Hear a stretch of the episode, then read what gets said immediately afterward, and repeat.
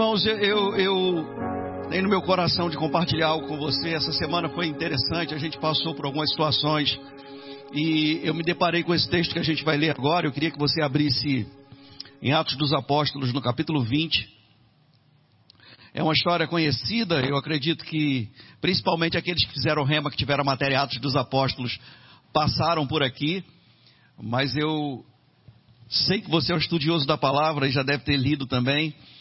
É interessante uma das viagens do apóstolo Paulo, quando chega um determinado momento da vida dele, e ele precisa, debaixo de uma direção do Espírito Santo, de sair de um lugar e ir para o outro. No capítulo 20, versículo 36, diz assim: Tendo dito estas coisas, ajoelhando-se, orou com todos eles. Então, houve grande pranto entre todos, e abraçando-o afetuosamente a Paulo, o beijavam, e entristecidos especialmente pela palavra que ele dissera que não mais veriam o seu rosto e acompanharam-no até o navio. Olha um pouquinho para cá. Veja só que coisa interessante, irmãos. A, a, vida cristã, a vida com Deus, desde o dia que nós entregamos a nossa vida a Jesus Cristo, nascemos de novo, a Bíblia não nos promete uma vida utópica, uma vida onde, e já ouvi alguns falarem, onde tudo vai se encaixar, tudo vai fluir, tudo vai dar certo. A vida com Deus não é assim.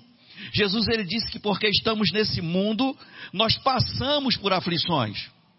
Veja, a vida não é horrível, porque a gente sempre tem resposta, porque a gente tem os cuidados de Deus. A Bíblia diz, inclusive, que nós devemos lançar sobre Ele toda a nossa ansiedade, porque Ele tem cuidado de nós. Não é que Ele vai cuidar, é que continuamente Ele cuida de nós. E a gente pode descansar nessa verdade.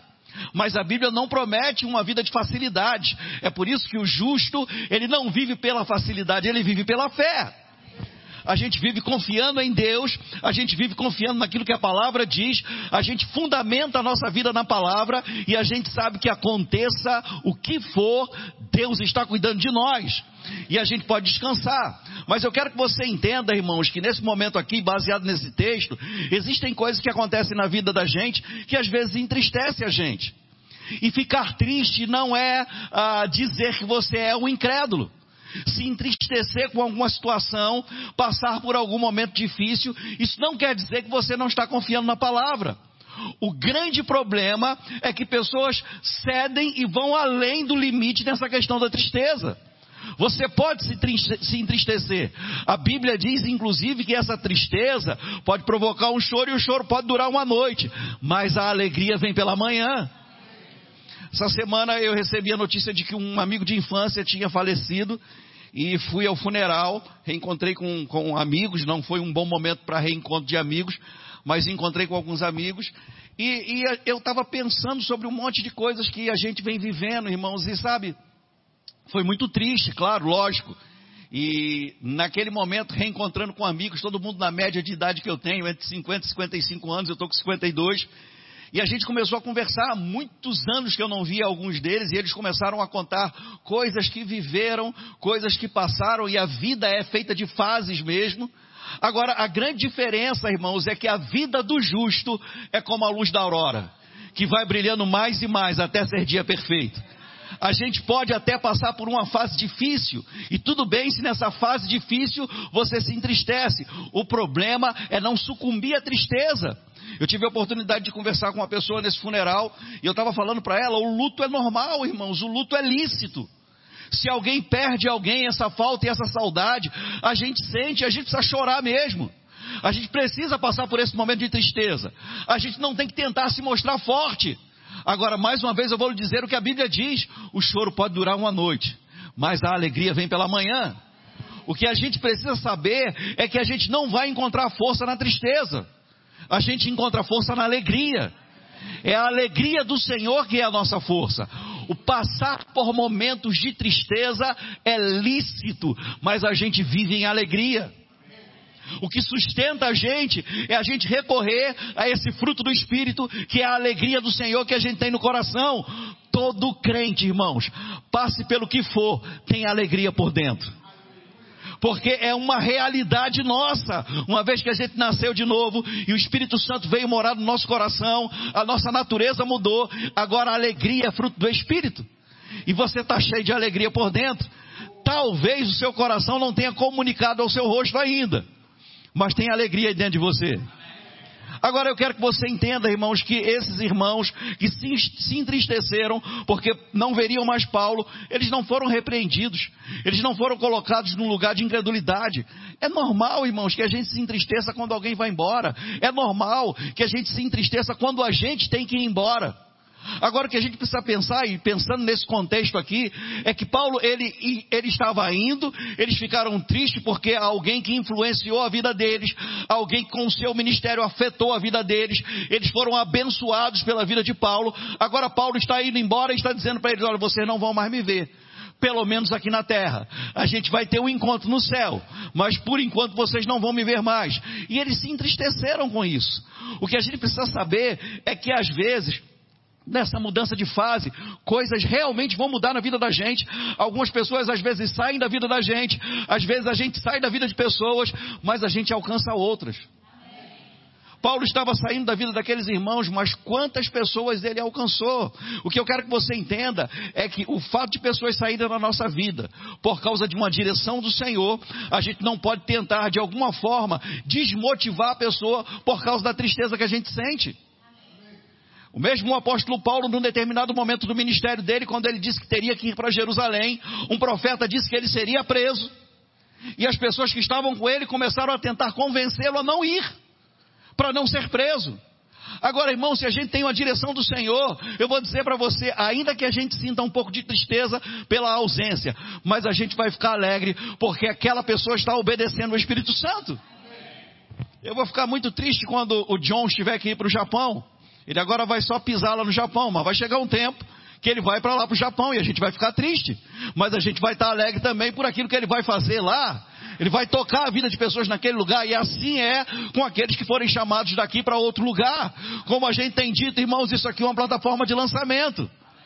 A gente não envia problema para a igreja dos outros mas debaixo de uma direção do Espírito, pessoas irão. E está tudo bem. Uns irão, outros chegarão. A gente pode ficar triste, a gente pode sentir falta, mas eu vou dizer para você: a gente precisa estar alegre, porque Deus está cuidando de nós. Amém. Tem um outro texto que o apóstolo Paulo mesmo escreveu, lá em 1 Tessalonicenses. Primeira carta de Paulo aos Tessalonicenses, no capítulo 5. Queria que você abrisse lá comigo, os irmãos vão projetar aqui também. Aleluia. 1 Tessalonicenses capítulo 5, a partir do versículo 12. São algumas instruções bem preciosas, e dentre elas eu queria falar sobre alegria. Diz assim: Agora vos rogamos, irmãos, que acateis com apreço os que trabalham entre vós, e os que vos presidem no Senhor, e vos admoestam, e que os tenhais com amor em máxima consideração, por causa do trabalho que eles realizam vivei em paz uns com os outros. Fala para a pessoa que está do seu lado, eu quero viver em paz com você. Veja só, é uma instrução do Senhor. Viva em paz. É porque muitas vezes a gente pensa que paz é ausência de barulho, ausência de problema. Mas quando a Bíblia fala de paz e fala de uma paz que excede todo entendimento, que guarda a nossa mente, o nosso coração, está falando da paz que, assim como a alegria, é fruto do Espírito. Amém. Vivei em paz uns com os outros. Exortamo-vos também, irmãos, a que admoesteis os insubmissos, consoleis os desanimados, ampareis os fracos e sejais longânimo para com todos. Evitai que alguém retribua a outrem mal por mal. Pelo contrário, segui sempre o bem entre vós e para com todos. Regozijai-vos sempre. Diga regozijai-vos sempre. Essa palavra traduzida por regozijai-vos, ela dá um sentido de ter sempre uma alegria extrema. E aqui eu quero dizer para você isso, irmãos. A Bíblia diz que não é de vez em quando que a gente tem que se alegrar. A gente tem que viver em alegria sempre regozijai-vos sempre, se alegre sempre. Sabe, eu vou lhe dizer que existe maneiras de você ativar o fruto do Espírito no seu coração. Já deixa eu lhe dizer que o fruto do Espírito que a Bíblia ensina lá em Gálatas no capítulo 5 é uma força espiritual. Não são emoções ou sentimentos. É uma realidade que a gente tem por dentro, que é ativado pela fé A fé é fundamentada na palavra. E quando você começa a confessar a palavra a seu respeito, apesar das pressões, apesar das informações externas, apesar das nossas experiências do passado, quando você declara o que a palavra fala sobre você, você ativa o que você tem por dentro. A Bíblia diz, irmãos, que Deus tem cuidado de nós. E a gente pode estar passando o aperto que for. Quando a gente para de olhar e de dar voz aos apertos e aos sufocos. E a gente começa a falar a palavra, a gente vai ativar o fruto do Espírito. E é assim que essa força espiritual vai atuar na vida da gente. Eu estou passando por um aperto, estou passando por uma dificuldade, eu tenho vários desafios essa semana. Mas Deus tem cuidado de mim. O meu Deus, segundo a sua riqueza em glória, há de suprir em Cristo Jesus cada uma das minhas necessidades. O Senhor é o meu pastor, nada me faltará. Oh, aleluia! Talvez você tenha um exame para fazer essa semana, talvez você esteja esperando a resposta de um exame, mas a Bíblia diz que o castigo que nos trouxe a paz estava sobre Jesus e pelas suas pisaduras nós já fomos sarados. Então a gente começa a confessar a palavra e quando você fala a palavra, eu vou lhe dizer, irmão, você sabe disso, você é levantado por dentro. Quando você considera o que a palavra fala a seu respeito, você ativa essa alegria, e é a alegria do Senhor que é a nossa força aconteça o que for, esteja, a, a, a, qual seja os desafios que a gente tem essa semana, eu sei por dentro que Deus tem uma resposta para mim. Que algo está para acontecer, irmãos. Todo problema que a gente enfrenta é matéria-prima para milagre de Deus porque Deus continua cuidando da gente. Deus ele não é um, um, não é descuidado. Deus é um pai cuidadoso, um pai atento. A gente pode confiar nele. Ele nos ama. A Bíblia diz que ele dispensa um tratamento especial para cada um de nós. Oh, aleluia! Você deveria se alegrar com isso. A Bíblia diz: regozijai-vos sempre. Não é de vez em quando, irmãos. Eu sei, como eu disse, que existem momentos que entristecem a gente, mas a alegria continua lá. Eu fiquei pensando, irmão, conversando nesse funeral que eu fui com alguns irmãos, e ou melhor, com alguns amigos, e vendo eles falando e, na, e, e, lembrando de momentos de alegria que a gente teve quando criança ainda. Quando a gente estava junto brincando, coisas que a gente fez, andando de carrinho de rolimã, descendo ladeira de bicicleta sem freio, essas coisas que, que criança do passado fazia. Criança de agora não sabe, irmão. Criança vai sentar no celular para tentar, não sabe o que é carrinho de rolimã. Então, a gente, esse irmão que, que faleceu, esse amigo que faleceu, ele, criança ainda, ele desceu de carrinho de rolimã para a Avenida Brasil, uma ladeira, foi atropelado por um caminhão. Ele era um sobrevivente. Eu vou dizer, irmãos, as histórias que a gente começou a lembrar ali, a gente ria, apesar da tristeza. E falando naturalmente disso, irmão, desse momento, natural, você lembra de coisas que aconteceram bacana na sua vida. Quando você confessa a palavra, você traz à sua memória aquilo que te dá esperança você ativa a alegria, irmão. Se você lembrando de coisas naturais, você se alegra em meio a um ambiente de tristeza, quanto mais quando você confessa a palavra. Quando você fala quem você é, quando você descobre quem você é na palavra e confessa a palavra. Oh, aleluia! Glória a Deus! Tem muitas pessoas que já passaram por experiências ruins na vida, irmãos. A gente já teve nossas experiências também. Aí eu vou dizer para você: pode ser que você não tenha tido um pai, pode ser que você tenha tido uma experiência de um pai ausente, pode ser que o seu pai não tenha sido o melhor pai do mundo, afinal de contas a gente dá o que a gente tem. Mas ainda assim, se você confessar a palavra e entender que hoje você tem o melhor pai que já existiu, você é filho de Deus você começa a se alegrar, não considerando as experiências que você teve no passado, mas a sua realidade hoje. A gente tem um pai que cuida da gente. A gente tem um pai que nos sustenta. A gente tem um pai que não nos deixa só. Ele é chamado na Bíblia de Abba, que quer dizer paizinho próximo, paizinho íntimo. Ele é o nosso papai, irmãos. Eu vou dizer, ele pode ser o Deus para quem está lá de fora, mas para a gente ele é pai. Oh, aleluia! Glória a Deus! A Bíblia diz que Ele cuida de nós, nós, que Ele é poderoso para fazer infinitamente mais, além de tudo aquilo que a gente pede ou pensa, segundo o poder dele que opera em nós. Oh, aleluia! Glória a Deus! Então a Bíblia diz: regozijai-vos sempre, orai sem cessar. Alguém já perguntou certa vez para mim, pastor, como é que a gente vai orar 24 horas por dia? Como é que a gente vai ficar ajoelhado na beira da cama 24 horas por dia? A gente não vai comer, a gente não vai beber, a gente não vai trabalhar, a gente não vai fazer nada. É lógico que a Bíblia não está dizendo isso, irmãos. Orar sem cessar é estar o tempo todo ligado com Deus é estar o tempo todo atento à voz de Deus, é estar percebendo o que Deus está fazendo e o que Ele quer que a gente faça. Deus ele está o tempo todo se comunicando conosco, é porque oração não é a mesma coisa que prece ou reza, não é jogar um monte de palavra para o céu, cumprir minha obrigação e vou embora. Oração é comunicação com Deus, oração é a habilidade de se comunicar com Deus, e oração às vezes começa por Ele, não por nós quando Deus se comunica conosco, quando Deus nos dá uma direção e a gente responde a Deus e Deus fala com a gente o tempo todo, porque nem sempre vai dar tempo da gente parar para dobrar o joelho e orar. Às vezes a gente vai precisar de uma resposta urgente e Deus está pronto para dar. Em qualquer lugar, em qualquer contexto. Isso não quer dizer que eu não possa ter o meu tempo a sós com Deus. Você pode até ter o seu tempo com Deus, mas se não tivesse tempo de estar a sós com Deus, Deus está com você de qualquer jeito. Amém. Orai sem cessar, em tudo dai graças, porque esta é a vontade de Deus em Cristo Jesus para convosco. Agora eu gosto muito dessa frase, irmão, dessa versão, que é a revista atualizada, porque ela diz: em tudo dai graças. Não é por tudo, mas em tudo.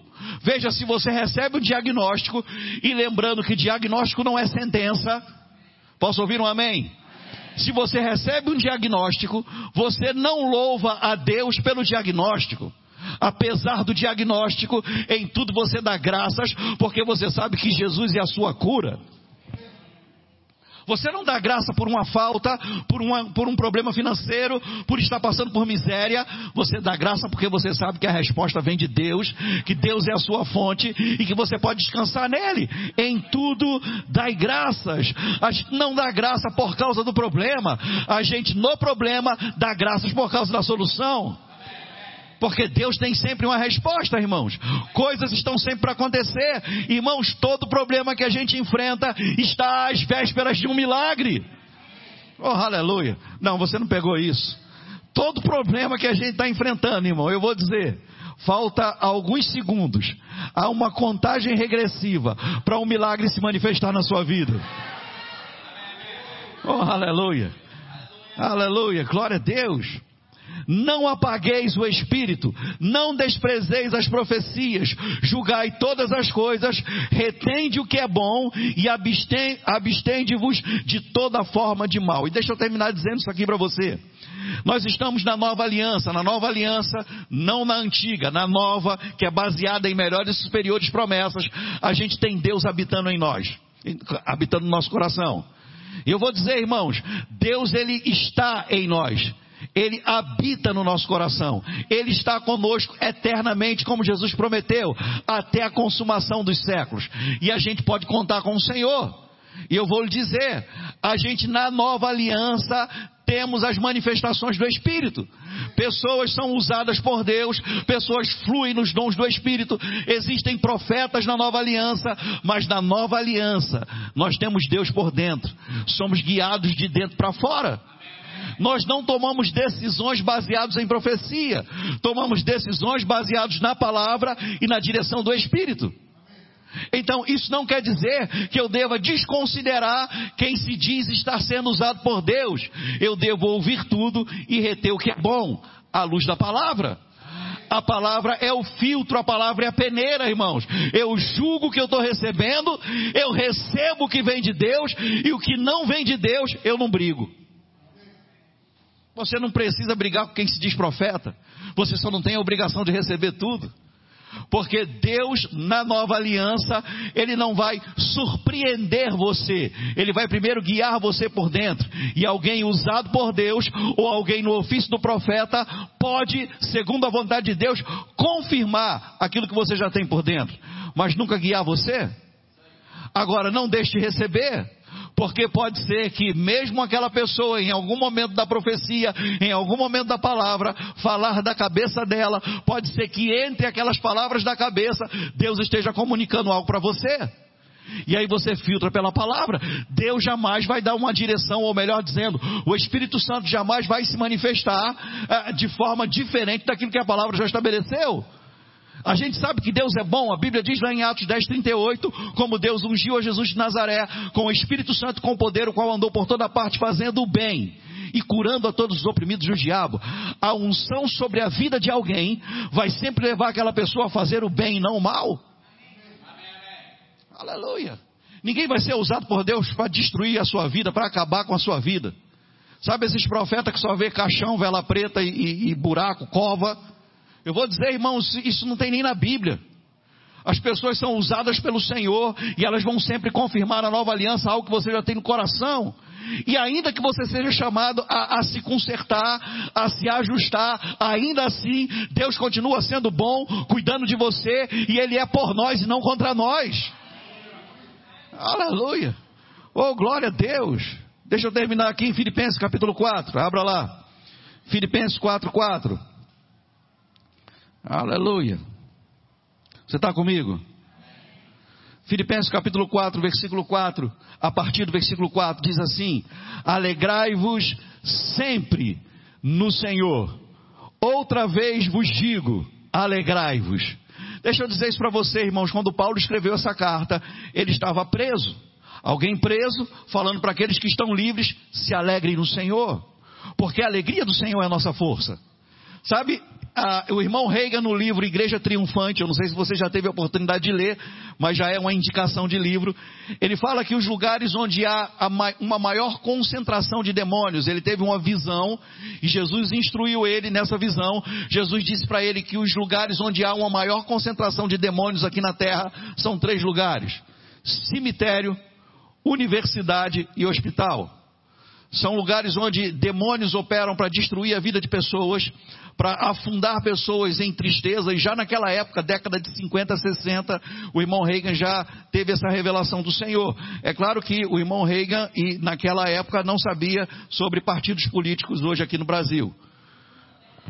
Mas eu vou dizer, irmãos, e, e, você deve pensar e considerar isso. Lembra de João Batista? João Batista foi aquele que Jesus, falando sobre ele, deu testemunho de que dentre os nascidos de mulher, ninguém foi maior do que João Batista.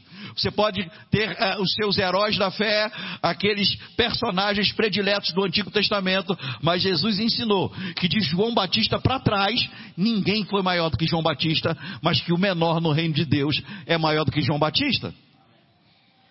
Posso ouvir um amém, irmão? Agora veja, João Batista foi aquele que teve uma das missões mais excelentes, foi aquele que preparou o caminho do Senhor, aquele que veio com uma missão de, como amigo do noivo, anunciar que ele estava chegando. Ele teve uma responsabilidade tremenda, foi escolhido já desde o ventre estava cheio do Espírito Santo. E ele teve um ministério onde pessoas eram atraídas e ele recebeu uma palavra do Senhor que disse para ele: quando você vir aquela pessoa vindo e sobre aquela pessoa você vir o Espírito Santo descer em forma corpórea de pombo, esse é o Cordeiro de Deus que tira o pecado do mundo. E quando Jesus estava chegando, ele viu Jesus, primo dele, ele olhou sobre Jesus, viu o Espírito Santo, ele disse: Eis aí o Cordeiro de Deus que tira o pecado do mundo. Ele sabia por revelação que Jesus era o Messias. Mas quando foi preso, já no fim do seu ministério, na verdade no fim da sua vida, condenado à morte, preso, ele teve dúvidas sobre o ministério de Jesus. E é interessante, e eu sempre brinco falando sobre isso, que discípulo geralmente entrega o seu discipulador, mas os discípulos de João Batista, irmãos, de verdade, foram pessoas que trouxeram refrigério para João Batista. Quando João Batista estava preso, perto de perder a sua cabeça porque já estava condenado à morte, ele teve dúvidas por causa da pressão. E eu lembrei, irmãos, dessa visão que o irmão Reagan teve. A prisão, presídios, são lugares de concentração de demônios. E ele estava sendo oprimido. E mesmo tendo uma grande revelação, por causa da pressão, ele teve dúvida. E ele chamou os discípulos e disse: Vai lá até onde Jesus está e pergunte a ele se ele é o Cordeiro de Deus, se ele é aquele que haveria de vir, ou se a gente tem que esperar outro. E os discípulos obedeceram ao João Batista, falaram isso para Jesus, e a Bíblia diz que na mesma hora, Jesus curou a vários enfermos. Os surdos começaram a ouvir, cegos começaram a ver, coxos começaram a andar, e Jesus disse: E aos pobres é pregado o Evangelho. E aí Jesus disse: Agora volte e diga para João Batista que vocês viram aqui, porque eram sinais do Messias. Eles voltaram e contaram para João Batista, mesmo debaixo de pressão, irmão, deixa eu dizer, Paulo teve um comportamento diferente de João Batista, porque ele mesmo preso, ele estava, claro, existiam várias formas de sentença que o Império Romano aplicava. Nesse caso de Paulo aqui, ele estava preso, ele em um determinado momento estava preso com suas mãos e seus pés amarrados na, na, nas partes inferiores, no lugar onde passava todo o esgoto da cidade, mas nesse momento aqui que ele escreve essa, essa carta para os filipenses, ele estava preso e tinha pelo menos um escriba para anotar aquilo que ele falava e mensageiros que levavam mensagem para ele e levavam as cartas dele para outras pessoas. Mas estava preso de qualquer jeito impedido de ir e vir. Mesmo impedido de ir e vir, ele não cedeu à pressão demoníaca. Ele continuou falando a palavra. E ele disse para a gente: alegrai-vos no Senhor. Outra vez vos digo: alegrai-vos. Sabe, irmão, alguém que está dizendo para o outro se alegrar não pode ser triste. Ele sabia o que era andar em alegria. Olha que coisa interessante que diz o versículo 10 do capítulo 4 de Filipenses: Alegrei-me sobremaneira no Senhor, porque agora, uma vez mais, renovaste a, a meu favor o vosso cuidado, o qual também já tinhas antes, mas vos faltava oportunidade. Então, alguém que comunica, que inspira pessoas a andar em alegria, é alguém que aprendeu a andar em alegria também. O versículo 11 ele disse assim: Eu digo isto não por causa da pobreza, porque aprendi a viver contente em toda e qualquer situação. E aqui, irmão, deixa eu dizer isso para você. É um desafio para a gente. Porque o que ele vai falar a seguir, e Paulo foi a pessoa que mais ensinou no Novo Testamento sobre vida de prosperidade. Eu vou dizer isso para você, irmãos. Vida de prosperidade é com dinheiro ou sem dinheiro ter a consciência de que Deus continua cuidando de nós. Digo isso não por causa da pobreza, porque aprendi a viver contente em toda e qualquer situação, tanto ser estar humilhado como também ser honrado. De tudo e em todas as circunstâncias já tenho experiência, tanto de fartura como de fome, assim de abundância como de escassez. Tudo posso naquele que me fortalece. E eu vou dizer isso para você: se Paulo aprendeu, a gente pode aprender também, irmãos. Se Paulo aprendeu a viver contente em toda e qualquer situação, estar contente é ter contentamento, não é estar acomodado. Não é deixa a vida me levar, a vida leva eu. É estar posicionado. Enquanto a gente está enfrentando um desafio, a gente continua falando a palavra. Enquanto a gente está enfrentando um desafio, a gente continua com gratidão no nosso coração. A gente sabe o que ele fez por nós ontem e a gente sabe o que ele vai fazer de novo. Se Ele proveu ontem, Ele vai prover hoje. Se Ele agiu sobrenaturalmente na nossa vida na semana passada, essa semana vai ser extraordinária. Oh, aleluia! Não importa se o governo mudou ou deixou de mudar, os céus continuam o mesmo, Deus não mudou, Ele disse: Eu sou o Senhor e eu não mudo. Oh, aleluia! Oh, glória a Deus! Ele disse no Velho Testamento que ele se alegra com a prosperidade dos seus servos. Agora no Novo Testamento a palavra diz que Deus deseja, acima de todas as coisas, que a gente tenha saúde e prosperidade, assim como prospera a nossa alma. Essa é a vontade de Deus, irmãos. Paulo aprendeu a viver contente em toda e qualquer situação. A gente pode aprender também. A gente pode aprender a viver todos os dias com um sorriso no rosto. A gente pode aprender todo dia a tirar força de onde não há força, a se alegrar de dentro para fora. Não importa o que está acontecendo do lado de fora, o que importa é a nossa realidade do lado de dentro. Oh, aleluia! Oh, glória a Deus! Eu vou dizer isso para você, irmãos, a gente passa por desafio, a vida da gente não é tão fácil como algumas pessoas pensam que é, porque elas pensam que ministério é esse tempo que a gente está aqui no púlpito com o microfone na mão. Não, irmão, ministério é 24 horas por dia, é uma vida e nem tem como separar a vida em várias partes. Vida ministerial, vida secular, vida familiar, vida conjugal, não tem como separar, a gente só tem uma vida. Agora eu vou dizer, irmãos, não importa o que a gente passa, Deus não muda e eu já sei por experiência própria e fundamentado na palavra que se ele fez lá atrás, vai fazer de novo. Aleluia. Todo dia é um dia de milagre. O reverendo Oral Robert, ele disse todos os dias, milhões de milagres estão vindo ao seu encontro. Você pode receber ou deixar passar. Eu vou lhe dizer, irmão, eu estou pronto para receber, não passa nada. Eu quero tudo que me pertence, eu quero tudo que é meu, e tudo que Deus faz em meu favor, eu vou receber. Fica com a palavra, pega a palavra, se agarra a palavra, como o autor de Hebreus disse, nós devemos nos apegar com mais firmeza às verdades ouvidas, para delas nós jamais nos desviarmos se apegar a verdades, irmãos. Eu sei que o que você está vivendo nesse momento é real, mas não define você. Aleluia. Você pode estar passando por uma situação difícil, mas essa situação difícil é só uma fase. É como o apóstolo Paulo disse, uma leve e momentânea tribulação. E se você conhece a história do apóstolo Paulo, você talvez não considerasse os desafios que ele passou como leves e momentâneos. Mas não importa o que as pessoas pensam do que a gente passa, o que importa é a nossa atitude. Como você está vendo o problema? Porque o problema só é um problema se você não conhece a solução. Mas eu vou dizer, irmãos, nós já temos a resposta. Oh, aleluia! Você pode ficar de pé. Glória a Deus. Glória a Deus. Eu vou dizer, irmãos, eu estou preparado para o melhor Natal da minha vida. 2024. Alguém já disse que é 2000 e lá ele. 2024 é o melhor, vai ser o melhor da nossa vida, irmão, eu vou dizer. E não tá, e não tá ruim 2023, não. Eu sei que essa semana tivemos notícias ruins. Eu, eu, eu tive essa experiência ruim de perder um amigo, mas tive outra experiência ruim das notícias que chegaram é, sobre o STF. Mas eu vou dizer isso para você, irmão. Isso não vai mudar a minha realidade. Nada do que aconteça em Brasília vai mudar a minha realidade. Eu sou filho de Deus. Eu faço parte de outro reino. O meu provedor é Deus e ele não falha. E eu posso confiar em Jesus, você pode confiar em Jesus. A gente pode e a gente deve aprender, irmãos, a andar contente em toda e qualquer situação. Situações difíceis vão chegar, mas a Bíblia diz: o justo, ele não teme mais notícias. Um problema pode chegar, mas ele vem por um caminho, e por sete ele vai fugir, porque vai encontrar você crendo. Aleluia, aleluia. Oh, glória a Deus, glória a Deus. Eu já disse aqui, irmão, vou dizer novamente.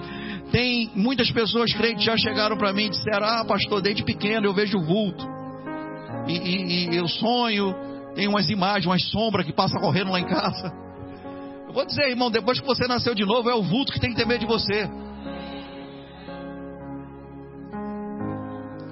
Eu fico pensando no vulto, falando com os psicólogos. Eu tô vendo, acho que eu estou vendo um crente.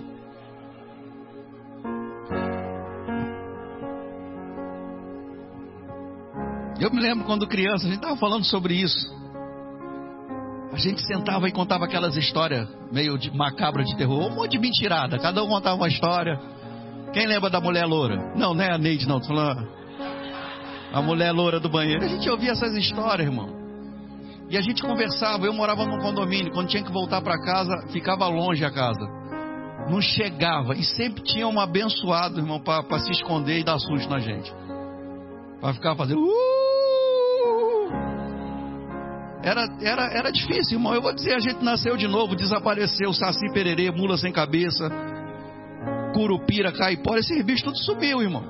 O baiano via essas coisas lá, não? contou para mim. Que via essa... Não tem mais, irmão. Porque o diabo. Alguém já disse, pastor, por que, que na sua igreja não manifesta demônio? Porque ele está adorando a Jesus.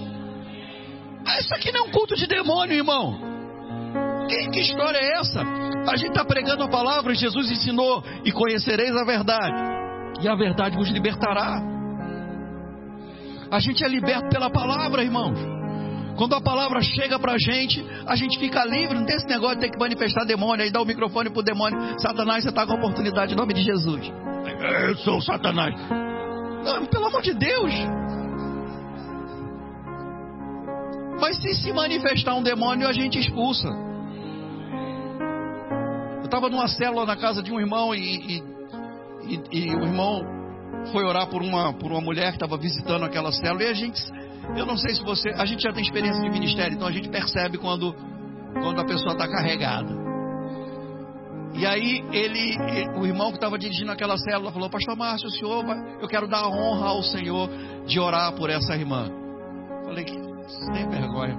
Aí eu, eu já sabia, irmão. Quando eu fui orar pela mulher, ela tomou um, um, um... quem já fez judô aqui? Ninguém, né?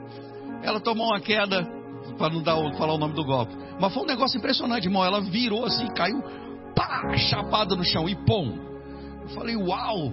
Olhei para aquilo ali e já tinha uns crentes querendo correr da sala. Só que a porta estava fechada. E aí eu disse, gente, calma. Eu disse, em nome de Jesus, diabo sai dessa mulher. Pronto, acabou. Ela continuou deitada no chão e a gente continuou orando, pregando. Daqui a pouco ela levantou, liberta, entregou a vida a Jesus e acabou a história.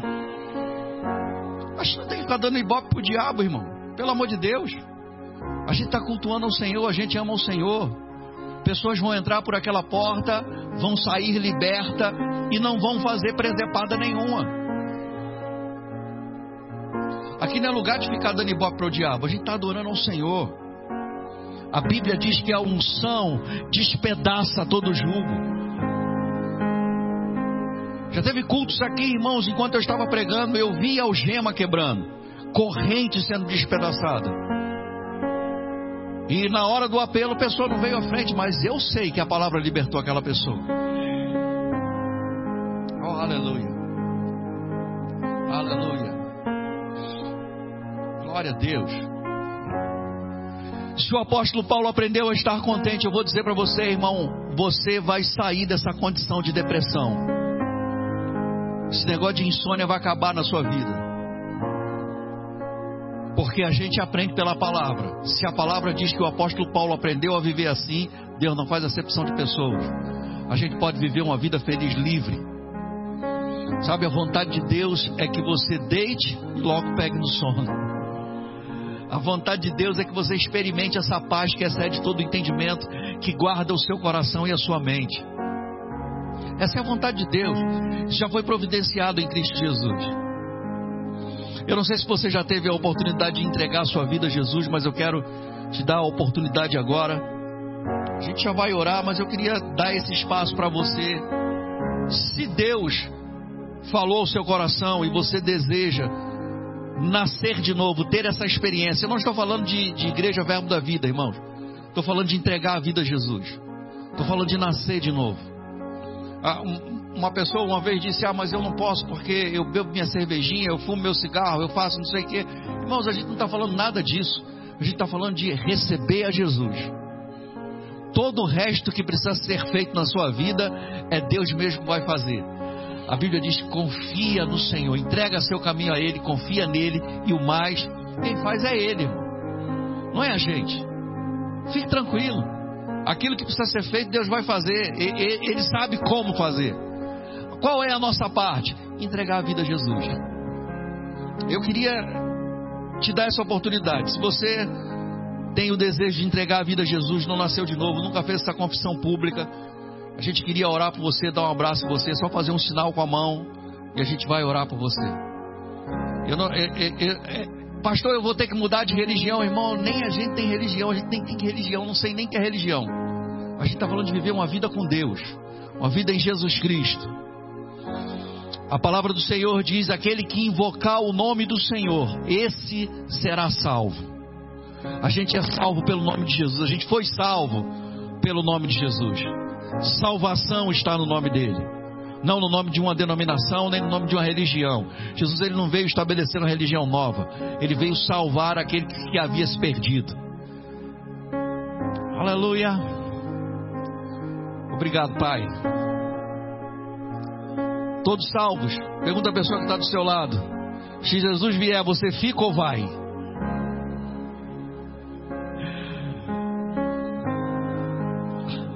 Alguém já disse: você sobe ou desce?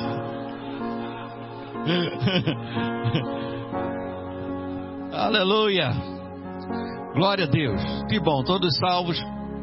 até o final do culto. Se você, ah, eu, eu, eu, tive vergonha, pastor, isso acontece de vez em quando.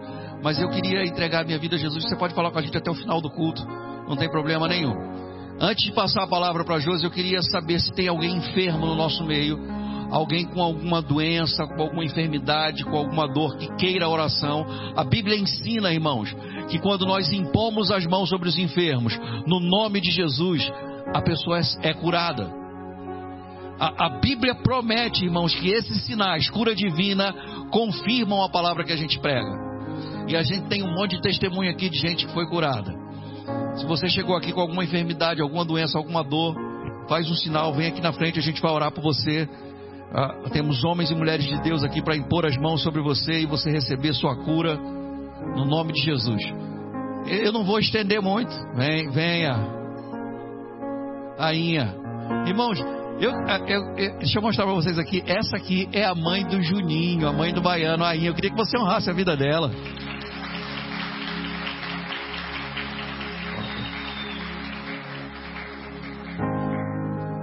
Aleluia.